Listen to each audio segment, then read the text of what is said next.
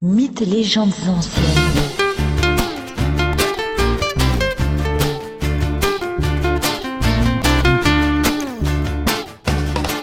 Bonjour à tous.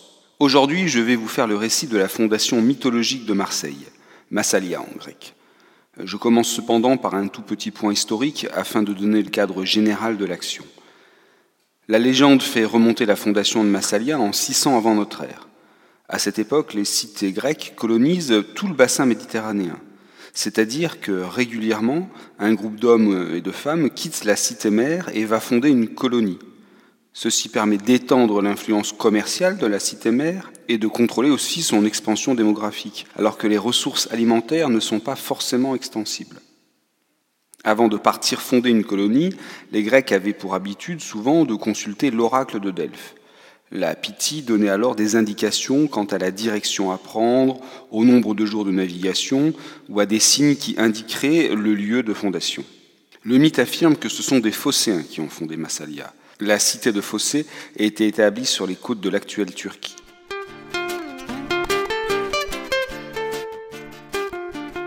Intéressons-nous désormais à la légende. On y trouve tous les ingrédients d'une parfaite histoire. En effet, deux beaux et jeunes phocéens, Samos et Protis, une splendide princesse Ségobrige, Gyptis, un sympathique roi et père de la princesse, Nan, un beau mariage, puis quelques ennuis sérieux. Les navires des phocéens quittent les côtes d'Asie mineure, puis font halte dans un premier temps à Rome, afin d'y conclure une alliance avec le roi des Romains, Tarquin. Il s'agit en fait de préparer les difficultés possibles à venir sur les côtes méconnues de Gaule.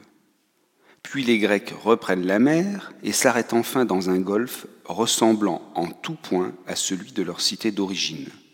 Le mouillage est bien abrité pour les bateaux, quelques îles rocailleuses émergent et de hautes collines arides entourent les lieux. Non loin du rivage, un roi prépare le mariage de sa fille. Le roi est un ségobrige, c'est-à-dire un Gaulois. Il se nomme Nan. Sa fille porte le doux prénom de Gyptis. Sont invités au banquet tous les prétendants ainsi que les phocéens, hôtes non prévus à l'origine, mais bienvenus. La tradition des Ségobriges veut que ce soit la fille qui choisisse parmi les invités du festin celui qu'elle veut en mari, en lui offrant une coupe d'eau. Le banquet commence, tous les convives sont attablés, et le roi Nan se lève, puis invite sa fille Gyptis à choisir son futur époux. Passant entre les invités, Gyptis tient la fameuse coupe à la main et vient la déposer devant Protis, l'un des deux Grecs. Le roi Nan est un beau-père généreux. Il offre en dot le territoire où les Phocéens pourront paisiblement fonder leur nouvelle cité. Tout est bien qui finit bien. Aux Ségobriges, l'intérieur des terres et l'agriculture, aux Phocéens, le port et le commerce, Protis et Gyptis se marient et ont de nombreux enfants. Mais l'avenir ne tarde pas à se brouiller. Le roi Nan meurt et son fils, Comanus, lui succède. Celui-ci est bien moins arrangeant avec les Phocéens. Pour ainsi dire, il souhaite même que les Grecs reprennent leurs affaires, les mettent dans leurs navires et aillent voir ailleurs. Comanus a cependant un petit problème. Les Grecs sont plus puissants que lui et ses hommes. Il doit donc agir par la ruse. Le Ségobrige va donc rejouer le cheval de Troie version gauloise. Quelle est son idée? Comanus prévoit d'attaquer les Grecs la nuit après qu'ils aient célébré une fête. Ainsi, le vin et le sommeil devraient aider à surprendre tout ce beau monde. Le jour choisi est celui de la fête de Flore, fête qui célèbre la fin de l'hiver au mois de mars. Dionysos y est joyeusement célébré, autant dire que le vin, la danse et le bruit sont de la partie. Cependant, reste le problème majeur. Comment rentrer dans la ville? Rien de plus simple. Pour la fête, Comanus envoie quelques hommes le représenter. Ceux-ci peuvent ainsi rentrer dans la ville grecque avec des chariots. Et sur les chariots, des tonneaux et des paniers couverts de feuillage. Et que trouve-t-on à l'intérieur des paniers? Des ségobriges armés jusqu'aux dents. La nuit venue, les hommes de Comanus pourront ainsi ouvrir les portes de la ville pour permettre à l'armée restée cachée derrière les collines de rentrer et de massacrer les phocéens repus et ensommeillés. Sur le papyrus, le plan semble parfait. Mais une nouvelle fois, l'amour va venir perturber la stratégie des hommes. Une jeune Ségobrige, proche du roi Comanus, est amoureuse d'un superbe grec. Et alors que les deux amants s'affairent, la jeune femme révèle au grec la ruse préparée.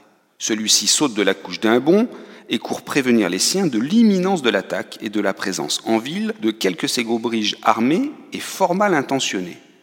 Ceux-ci sont aussitôt trouvés, y compris ceux qui sont cachés dans les paniers, et mis à mort.